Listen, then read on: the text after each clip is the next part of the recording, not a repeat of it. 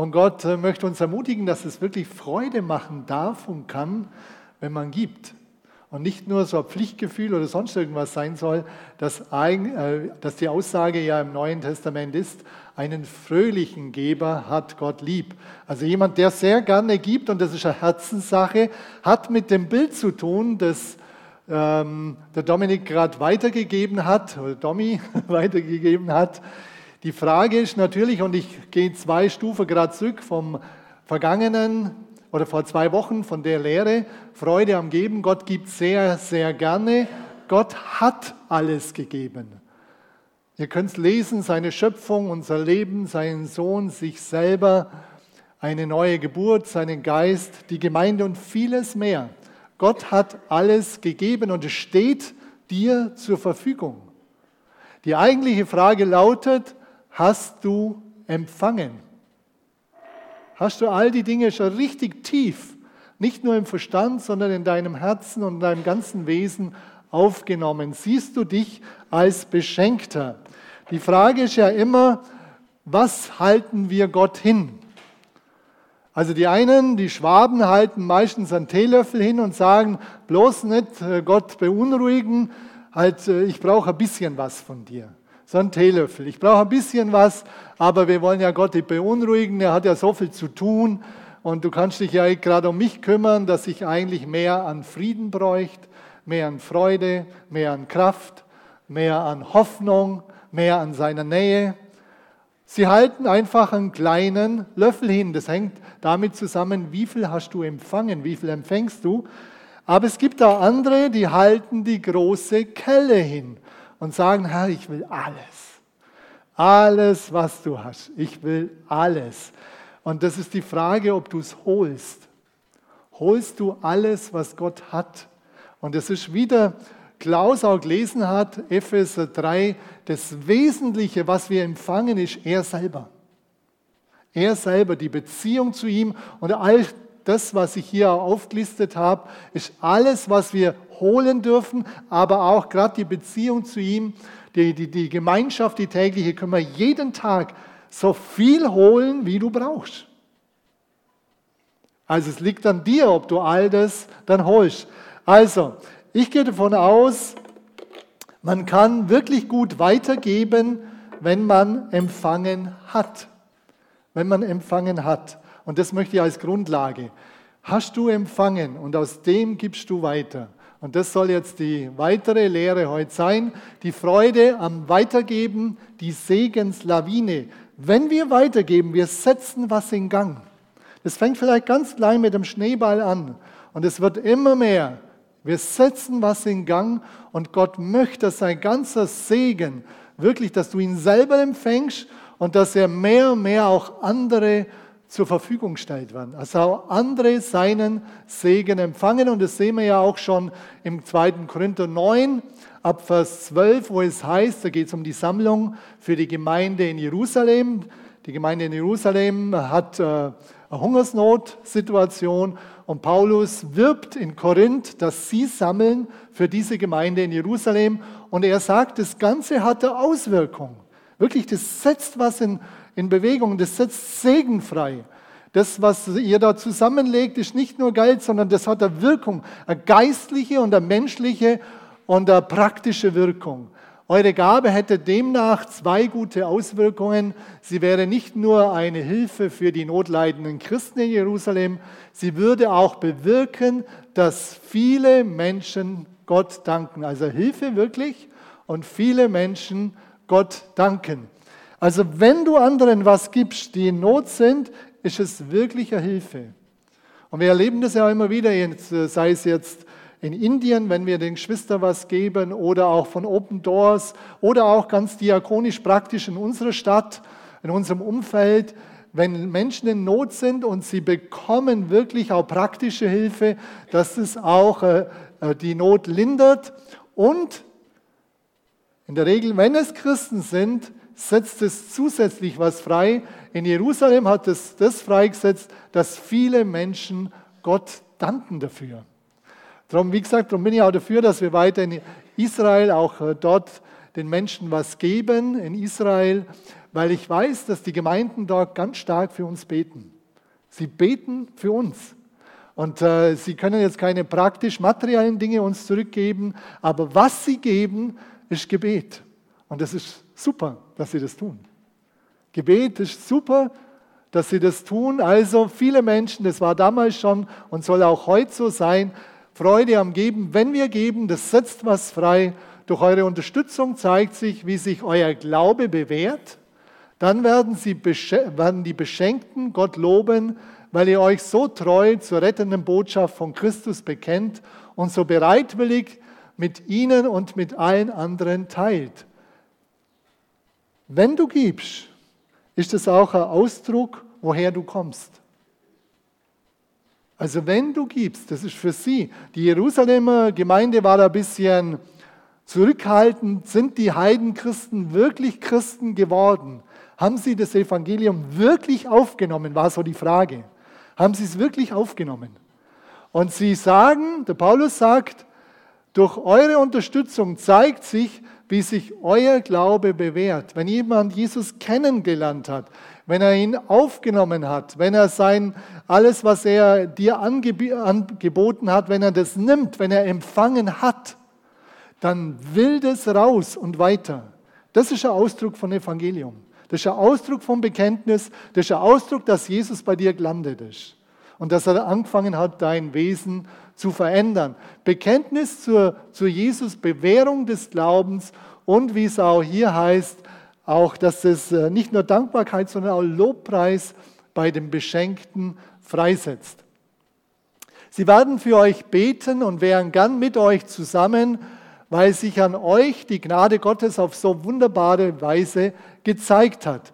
Sie werden, die sind natürlich jetzt hier Christen, wenn wir auch, wenn wir Menschen äh, was geben, die keine Christen sind, wird es normalerweise nicht unbedingt so sein, dass sie für uns beten, aber dass sie vielleicht dankbar sind. Und dass sie einen Blick bekommen und langsam eine kleine Ahnung, wer Gott ist, über Gottes Güte. Dass ein Blick zu Gott hingeöffnet wird. Ganz wichtige Sache, dass der Blick zu Gott hingeöffnet wird.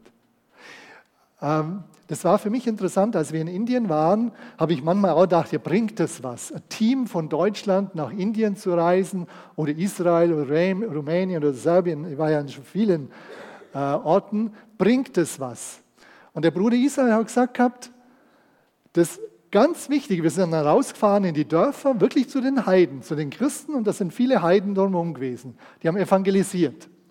Da sagt der Bruder Israel, nur eure Anwesenheit, dass hier in das Dorf irgendwo, wo sich niemand drum kümmert, dass ihr da kommt als Weiße aus Deutschland, das bewirkt was. Das bewirkt, eure Anwesenheit, die fragen sich, warum kommen die Leute? Und wenn wir dann noch äh, selber Zeugnis geben und von Jesus erzählen, dass das unser Motiv ist, wir haben das erlebt, dass Leute sich bekehrt haben. Leute sich bekehrt haben wo wir das, was wir von Gott bekommen haben, weitergegeben haben. Und es sind Menschen gewesen, wie gesagt, Christen und Nichtchristen, wo das eine Wirkung gehabt hat. Darum ist das Geben, das Weitergeben ganz wichtig, weil Gott damit sich selber weiter offenbaren will und zeigen will. Und äh, auch hier in Jerusalem war es so, das hat dann eine starke Fürbitte letztlich freigesetzt für die, für die Geber und auch eine Liebe. Sie wollten dann die Korinther-Gemeinde, eigentlich wären sie jetzt gern dahin gefahren oder geflogen, kann man jetzt sagen, zu der damaligen Zeit gab es keine Flugzeuge, wären gern mit ihnen zusammen, weil sie gesagt haben, da hat Gott was in ihnen getan. Das sind Geschwister. Gott hat ihr, ihr, ihr Wesen verändert und Gott hat wirklich Mühe. Jeder von uns wird als ein Nehmender geboren. Nimm, ich will, ich will. Das Baby schreit, ich brauche. Und später, ich will aber, ich will aber, kennt ihr die kleinen Kinder? Und dann die Teenager und wir alle. Bei uns ist das ganz stark, das ist unser Wesen, dass wir wollen, immer für uns, immer für uns wollen. Wir sind sozusagen immer, also wir sind Leute äh, in der Prägung, dass wir nehmen. Und Gott muss unser ganzes Denken verändern. Das fängt ja am Denken an, dass ich sage, ja, ich habe von Gott empfangen und ich will weitergeben, damit andere eine Chance haben, ihn kennenzulernen. Und da war es so, das hat einfach was freigesetzt in der Jerusalemer Gemeinde. Die haben gesagt, was? Die die äh, Heidenchristen in Korinth, die sammeln, und die Sammlung war wichtig, die haben am Anfang von der Woche, haben sie zusammengelegt. Oft ist ja so beim Sammeln, du brauchst einen Plan. Die einen sagen, wir sammeln halt ähm, am Schluss vom Monat, wenn was übrig bleibt. Die haben eine andere Strategie gehabt. Am Anfang von der Woche haben sie zusammengelegt, dann die nächste Woche wieder zusammengelegt und die nächste Woche wieder zusammengelegt. Sie wollten wirklich, dass Gott auch äh, durch sie wirkt und sie wollten wirklich ein gutes Opfer für Jerusalem zusammenlegen. Also sie haben einen Plan gehabt. Und das, denke ich, ist auch für uns immer auch wichtig. Hast du eigentlich einen Plan über deine Einnahmen und Ausgaben? Hast du einen Überblick über dein Leben? Gerade wenn es um Finanzen geht, da geht es darum, ob du einen Plan hast. Oder am Ende vom Monat immer ist alles weg. Oder du hast zu wenig. Das ist kein guter Verwalter, wenn wir so leben.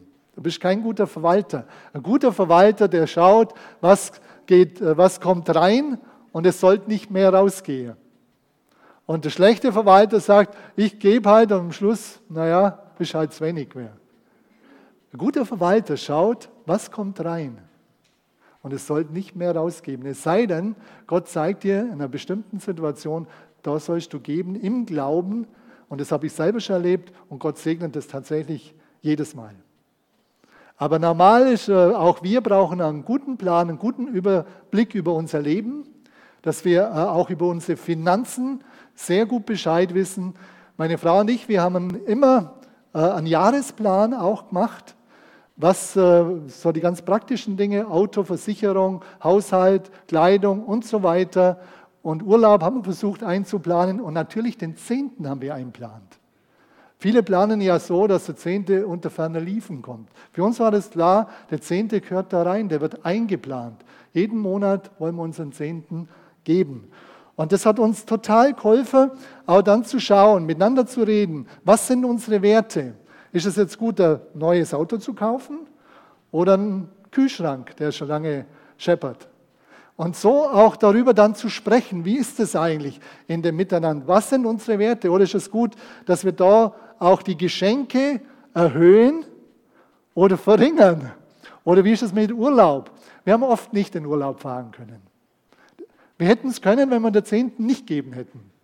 Aber uns war wichtiger, den Zehnten zu geben, als jedes Mal zu sagen, wir sind im Urlaub woanders gewesen. Wir haben auch oft in Urlaub fahren können, weil Gott da andere Möglichkeiten und Ressourcen aufgetan hat. Aber wichtig ist, wie gesagt, dass du auch einen Plan hast, gerade den Jüngeren sage ich es auch. Auch wenn ihr oder die, die Häuser bauen wollen. Das ist ganz wichtig. Viele bauen Häuser so, dass sie sagen, alle Wünsche auf den Tisch, was gut ist zunächst, und dann musst du schauen, was habe ich? Was kann ich mir wirklich leisten? Und plan da auch den Zehnten mit ein. Und sage dir, ja gut, wenn ich das Haus abzahlt habe, irgendwann gebe ich Gott noch was. Das machen viele so. Ich glaube, da ist kein großer Segen drauf. Ich komme später noch drauf. Also, die haben einen Plan gehabt. Die haben einfach zurückgelegt, weil sie gewusst haben, wenn sie keinen Plan haben, da bleibt am Ende von der Woche nicht mehr viel übrig und natürlich am Ende vom Monat sowieso. Und dann noch ein weiterer Aspekt, der hier freigesetzt worden ist. Wir aber danken Gott, sagte Paulus, für seine unaussprechlich große Gabe. Also ganz große Freude und Dankbarkeit bei den Leitern. Das ist natürlich auch immer für eine Gemeinde toll, wenn eine Gemeinde freigiebig ist. Und viele von uns sind freigiebig.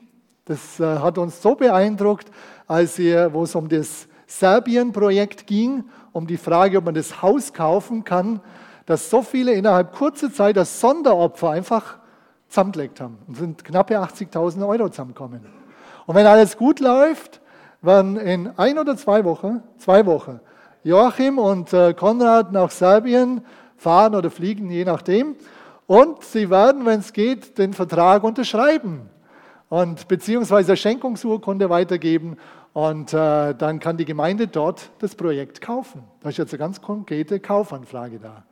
Und das ist eine super Sache, weil ihr so freigebig wart. Und ich bin überzeugt, dass Gott dort viel Segen schenken wird. Er will Segenslawine bewirken, dass sein Segen weiterkommt, was wir empfangen haben, dass wir das weitergeben. Und ich glaube, dass viele dann wieder beten werden und uns segnen werden. Und das ist ein geistlicher Segen, wie gesagt, der sehr, sehr wichtig auch für uns ist.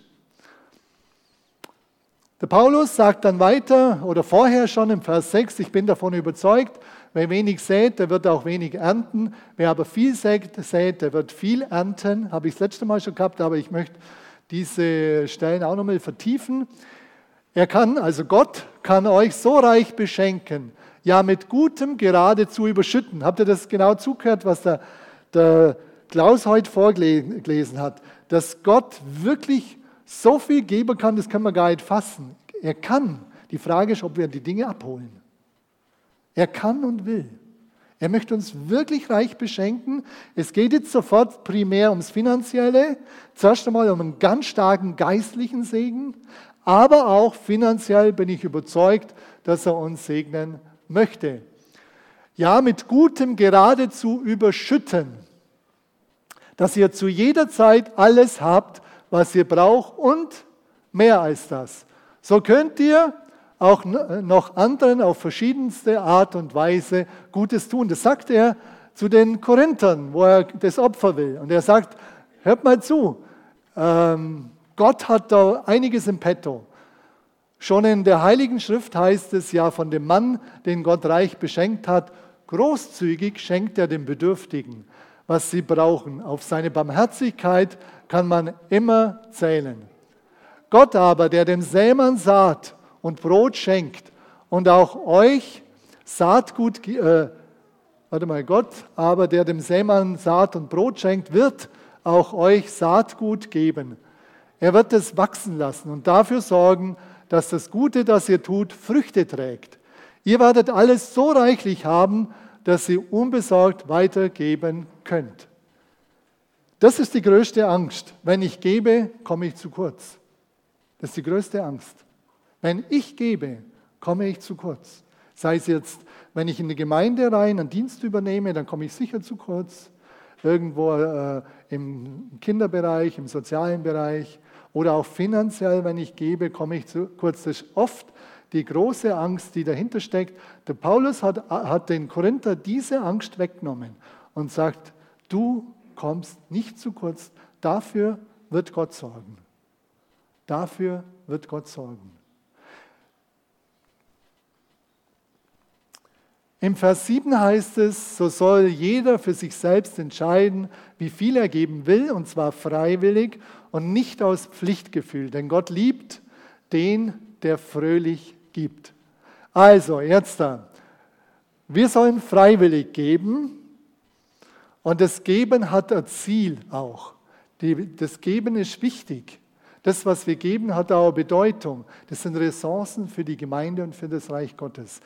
Wenn ihr eure Zeit gebt, eure Begabung, wenn ihr Finanzen gebt, das ist eine Ressource, die ihr selber von Gott empfangen habt, die fürs Reich Gottes wichtig sind. Das ist nicht einfach so, das verpufft nicht, sondern das ist eine Ressource für das Reich Gottes, für die Gemeinde. Anders könnte Gemeinde nicht existieren. Wenn finanziell nichts reinkommt, wäre dieses Gebäude nicht da. Ganz einfach. Wenn finanziell nichts reinkommt, könnt ihr nur vieles an Diakonie, sei es jetzt Notausgang, Indien, Israel, äh, Open Doors, wenn wir Dinge geben, könnten wir nicht weitergeben und auch andere Dinge. Das wäre nicht möglich. Also die Ressourcen, äh, auch die praktischen, die, sei es jetzt geistlich, sei es jetzt Dienste oder sei es Finanzen, Reich Gottes braucht es, um wachsen zu können. Ohne das geht es nicht. Aber es wird auch Frucht schaffen in dir.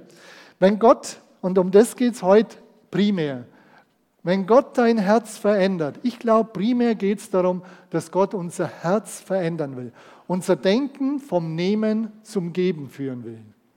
Gott will unser Herz wirklich von innen raus verändern. Das macht sein Geist. Die Frage ist, ob du das willst und zulässt. Aber die Veränderung im Herzen, die bewirkt der Heilige Geist in dir. Wenn du sagst, ja, ich will das. Ich will auf Gott schauen, ich will die Dinge anschauen, die er mir gegeben hat. Ich will sie wahrnehmen, ich will sie dankbar wahrnehmen. Und ich möchte das wirklich anschauen, was er alles mir gegeben hat. Die erste Folie, wo ich da gezeigt habe. Ich will es wirklich anschauen. Ich will mir Zeit nehmen, auch für seine Schöpfung und so weiter.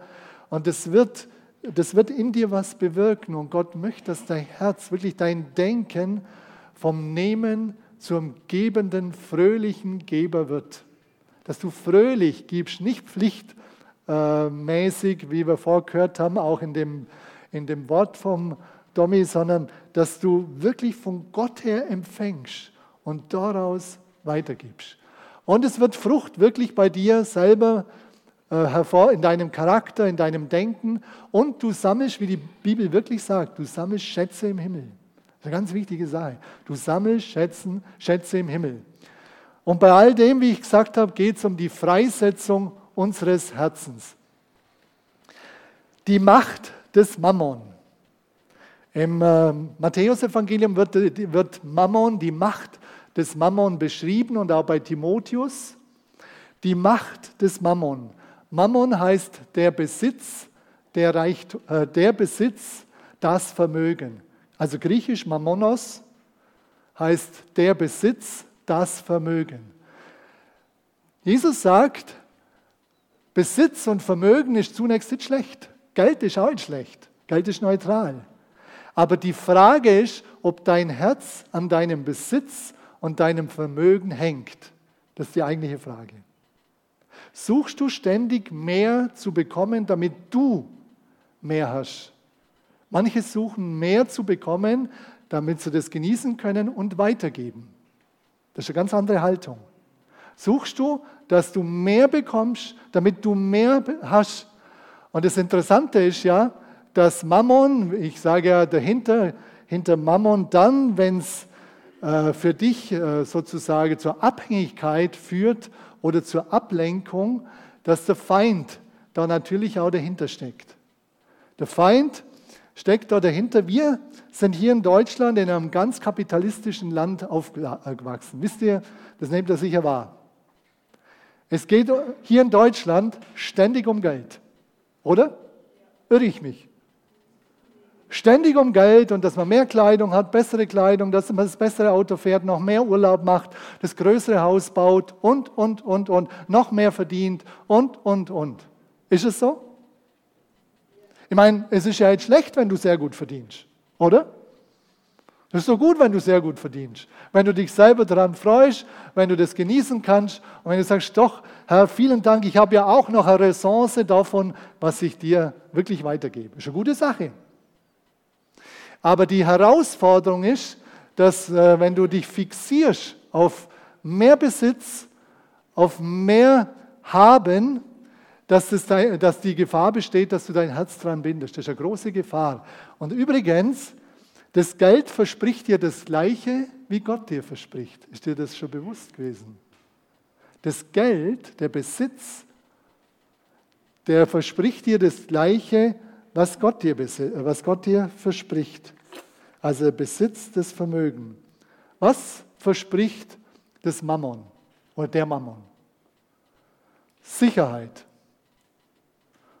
Unabhängigkeit, Freiheit, Glück, was noch? Macht. Identität. Hast du was, dann bist du was. Identität. Was noch? Mal schauen, ob ich noch mehr habe. Sinn. Ja, das macht einfach Sinn, wenn du einen Haufen Geld hast, dann bist du eine bessere Person. Und was verspricht Gott? Sicherheit, Freiheit. Halt, Glück haben wir beim anderen noch vergessen. Beim Geld. Glück. Dann bist du glücklich, wenn du mehr hast. Also bei, bei Gott Sicherheit, Unabhängigkeit von Sünde und Süchten und so weiter. Sinn, Identität, bist du Gotteskind. Freiheit, klar, Gott setzt dich total frei. Glück. Er freut sich, wenn du glücklich bist. Macht über Sünde.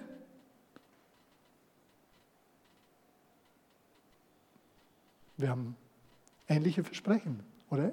Fast identische Versprechen. Ist dir das bewusst, dass es das Geld verspricht? Mammon verspricht dir das. Darum sagt Jesus, wir können nicht zwei Herren dienen. Wir werden entweder dem einen nachfolgen oder den anderen werden wir verachten. Wir können nicht beiden dienen. Wie gesagt, Geld ist was Neutrales. Besitz, wenn du ihn hast oder nicht, ist auch neutral. Die entscheidende Sache ist, ob du dein Herz dran hängst und ob dein Denken und Trachten sich ständig um diese Dinge dreht. Ich brauche mehr, ich brauche mehr. Mein Nachbar hat das größere Auto. Warum hat er das größere Auto? Und dann brauche ich nochmal ein größeres Auto. Oh, der ist zweimal in Urlaub gefahren. Ja, dann fahre ich dreimal in Urlaub. Und, und, und. Überleg mal so, wenn du kurz zurückdenkst äh, in der Woche, wie viel hast du überlegt, dass du doch unzufrieden bist und eigentlich mehr haben willst? Oder gab es in der Woche niemand, äh, äh, keine Situation?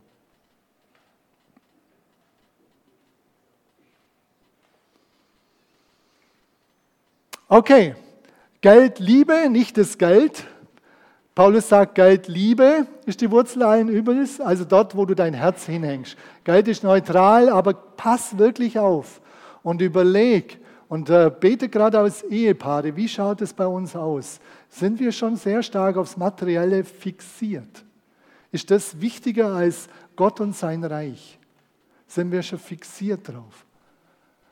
Weil das letztlich ist die Frage, wem gehört die Erde? Der Stolze wird sagen mir. Wem gehört deine Begabung? Der Stolze wird sagen mir. Wem gehörst du selber? Wird der Stolze sagen ich mir selber. Ich gehöre mir selber. Und was wird das Gotteskind sagen?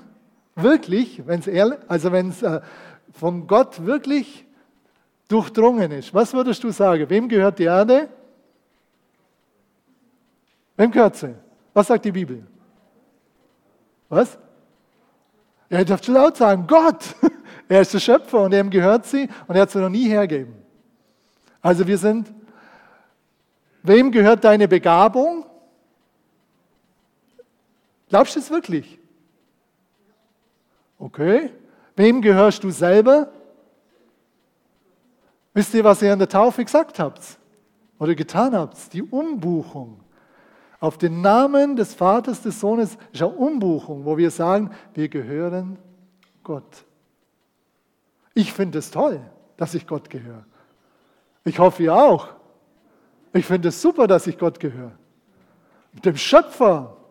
Gott ist mein Freund. Gott ist mein Vater. Ich finde es klasse, dass ich ihm gehöre. Hast du, niemand anderes hat so einen großen Freund. Niemand anderes hat so einen großen Vater. Gott ist der Größte. Gott ist der Mächtigste. Gott ist der Beste. Also, wenn es um den Segen geht, da denken dann manche, äh, das mit dem Segen, mit dem Geld, das ist äh, ein Programm reich über Nacht. Ich gebe ein bisschen Geld und will sofort das doppelte Geld zurück. Das vermittelt die Bibel so nicht.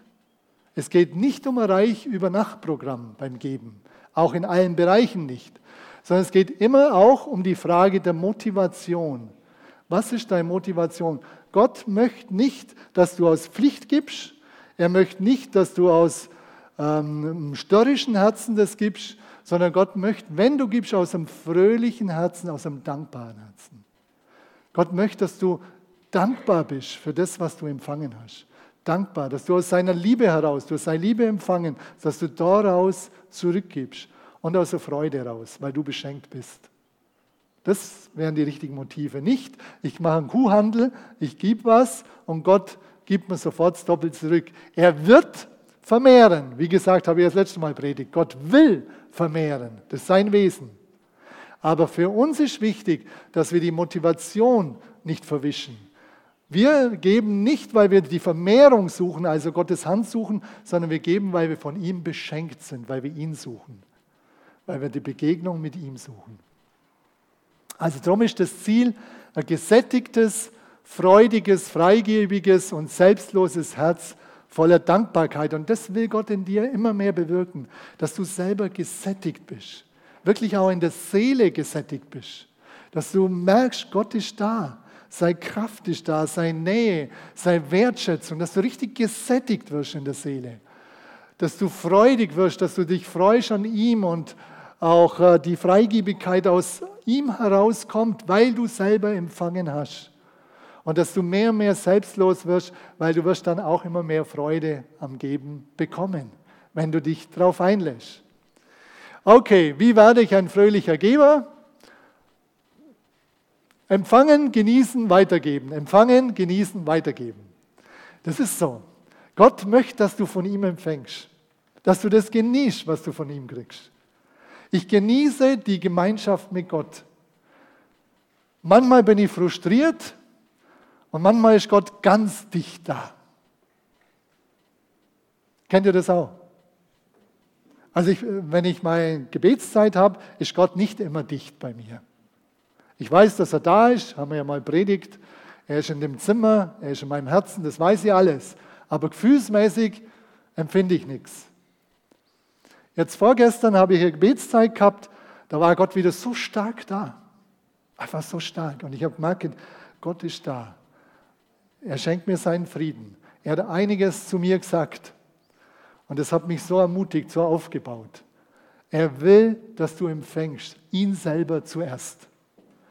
Hoffnung, Zuversicht, Glauben, auch, dass er Finanzen regelt, dass er auch da hineinkommt, dass er dir auch da weiterhilft, dass du da auch Genüge hast.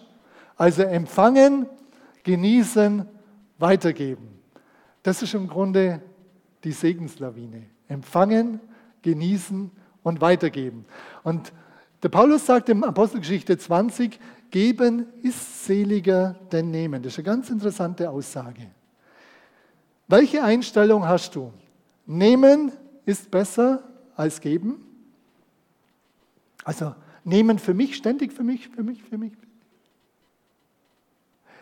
Paulus sagt, Jesus sagt, das ist eine mündliche Überlieferung, er sagt, Jesus sagt, geben ist seliger, macht glücklicher und schafft geistliche himmlische Werte mehr als nehmen.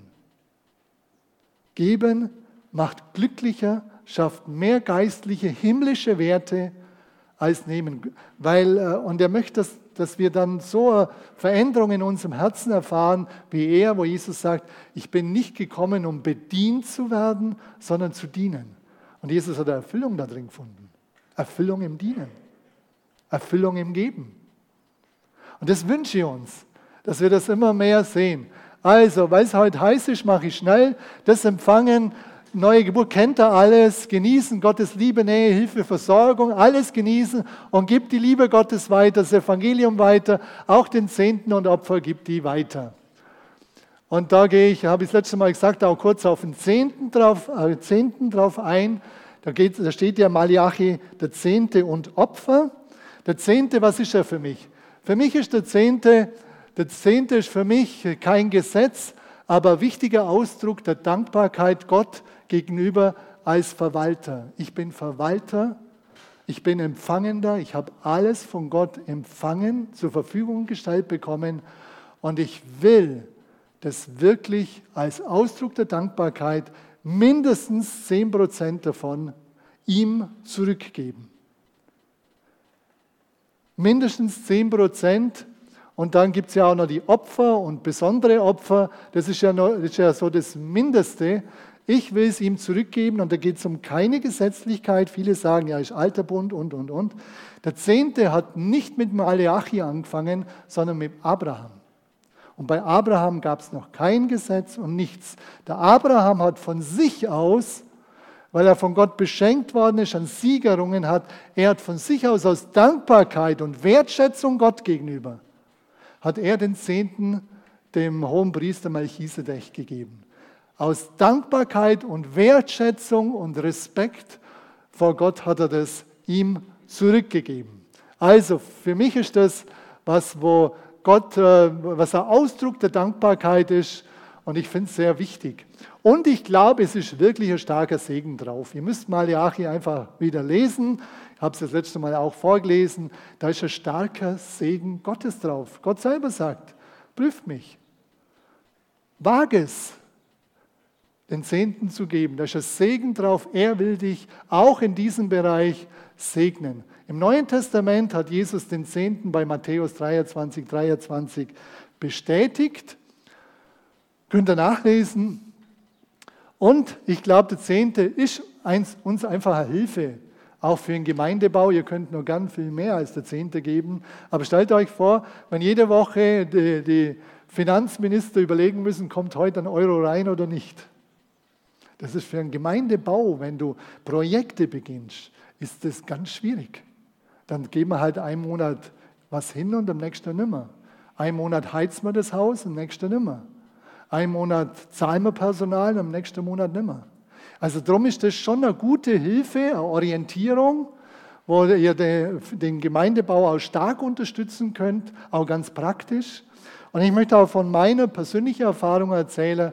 Für mich ist der Zehnte am Anfang, ich habe äh, mir schwer getan, den Zehnten zu geben, weil ich sogar was abgeben wollte. Habe aber dann mich mit Malachi und mit dem Abraham beschäftigt und habe gesagt, nein, ich will das anschauen. Gott hat mich wirklich beschenkt. Ich bin sein Kind geworden. Er hat mich von der Sünde befreit. Ich bin aus dem Gefängnis der Sünde rausgekommen. Das ist alles, was er getan hat. Und er ist jeden Tag für mich da. Jeden Tag. Zu jeder Stunde und zu jeder Sekunde. Er ist für mich da. Und ich möchte aus Dankbarkeit ihm zurückgeben. Das war für mich ein Wachstum, für Christian und mich. Und nee, für mich, für Christian war es schon klar. Und äh, für mich war es immer klar, dass ich den Zehnten gebe, auch im Studium. Auch im Studium war klar, ich rechne den Zehnten ein. Auch als wir Haus gebaut haben, war klar, ich rechne den Zehnten ein. Und dann kann ich schauen, was habe ich dann noch für Ressourcen. Und viele machen das nicht und wundern sich, weil in vielen Bereichen in ihrer Persönlichkeit, es geht ganz stark um dich selber, in ihrer Persönlichkeit oft so wenig Freude an Gott da ist, so wenig äh, Begeisterung an ihm, so wenig Erfüllung von ihm. Gott möchte, dass du dich wirklich von ihm füllen lässt und dass du es Freude weitergibst. Ich kann das jedem nur empfehlen. Wir haben oft auch Engpässe gehabt, haben wir gehabt trotzdem. Aber Gott hat, wenn wir betet haben, Kirstin und ich, er hat entweder Menschen geschickt, die haben uns Geld gegeben, oder einmal war es, da haben wir gar nicht gewusst, von wem das ist. Wir haben, uns, äh, wir haben Geld gegeben, wir konnten auch bestimmte Sachen nicht kaufen, dann mussten wir es lassen und plötzlich hat jemand uns das Geld gegeben, dass wir das kaufen konnten. Ich erinnere mich an eine Sache, als ich das mit dem Rücken gehabt habe, ich konnte auf unserem Sofa nicht mehr sitzen, aber ich habe kein Geld gehabt, ein neues Sofa zu kaufen. Und dann kam jemand aus dieser Gemeinde und hat uns Geld gegeben und wir konnten ein neues Sofa kaufen in der Situation. Das sind für mich Geschenke Gottes und der Geschwister. Gott beschenkt und Gott sieht es auch. Und Gott möchte, dass du auch immer wieder auch deine Mangel an Gott äh, vor Gott aussprichst und es ihm wirklich sagst. Oder auch zum Bruder oder Schwester, dass du sagst, du, wir haben da Mangel, lass uns dafür beten und überlegen, wie Gott das jetzt, äh, wie Gott uns führen will. Manchmal ist es so, wie gesagt, äh, äh, oft ist es so, dass wir unsere Haltung verändern müssen. Wir haben oft eine ganz falsche Haltung zu Konsum. Ich habe ja vorher das kurz angeschnitten. Für mich ist Konsum auch, wenn ich mehr an Kleidung einkaufe, als ich mir leisten kann. Wenn ich ein größeres Auto fahre, als ich mir leisten kann. Wenn ich öfters in den Urlaub fahre, als ich mir leisten kann. Wenn ich ein größeres Haus baue, baue, als ich mir leisten kann. Das ist für mich alles Konsumdenken. Das ist Habgier, Konsumdenken. Das passt nicht zu dem, was ich an Einnahmen habe. Wenn Gott, und das haben wir Christian und ich oft erlebt, wenn, wenn wir gesagt haben, das und das bräuchten wir, Herr, da haben wir zu wenig, und wir haben betet, dann hat er wirklich eine Tür aufgetan. Aber das war was anderes. Also es geht nicht darum, dass wir sagen, okay, Gott gibt und du wirst eine reiche Frau und ein reicher Mann. Der wahre Reichtum ist der geistliche Reichtum. Aber Gott schenkt auch immer wieder mal Materielles.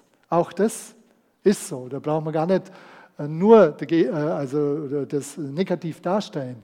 Der wahre Reichtum, sagt Paulus im Timotheusbrief, ist das, dass wir in seinem Reich da sind und seine Ziele und Werte suchen.